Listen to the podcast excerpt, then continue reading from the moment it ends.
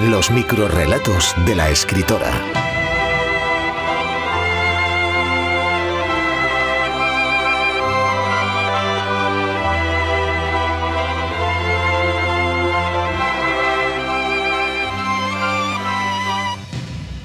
Mil maneras de morir.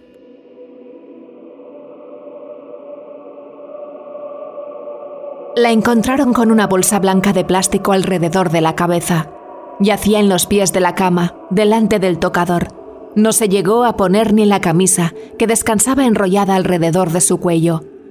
El vello de sus brazos descubiertos parecía recién decolorado por el rubio intenso, un detalle que ningún policía dejó pasar por inadvertido.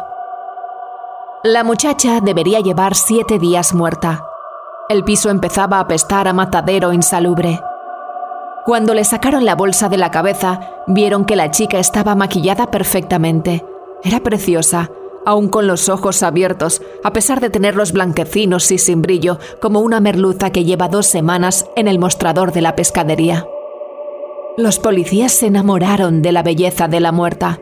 El suceso se conoció en la prensa como el caso de la Venus del tercero A, un asesinato que jamás se resolvió. Nadie sabrá que lo único que pretendía la Venus del tercero A era ponerse la camisa blanca sin mancharla de maquillaje y pintalabios. Así que cubrió su cabeza con una bolsa de plástico y ató las asas. Uno de los botones de la camisa se enganchó y como si se tratase de un amor tóxico, no se la pudo arrancar de la cabeza y la falta de oxígeno la mató. Los microrrelatos de la escritora. Suscríbete al podcast.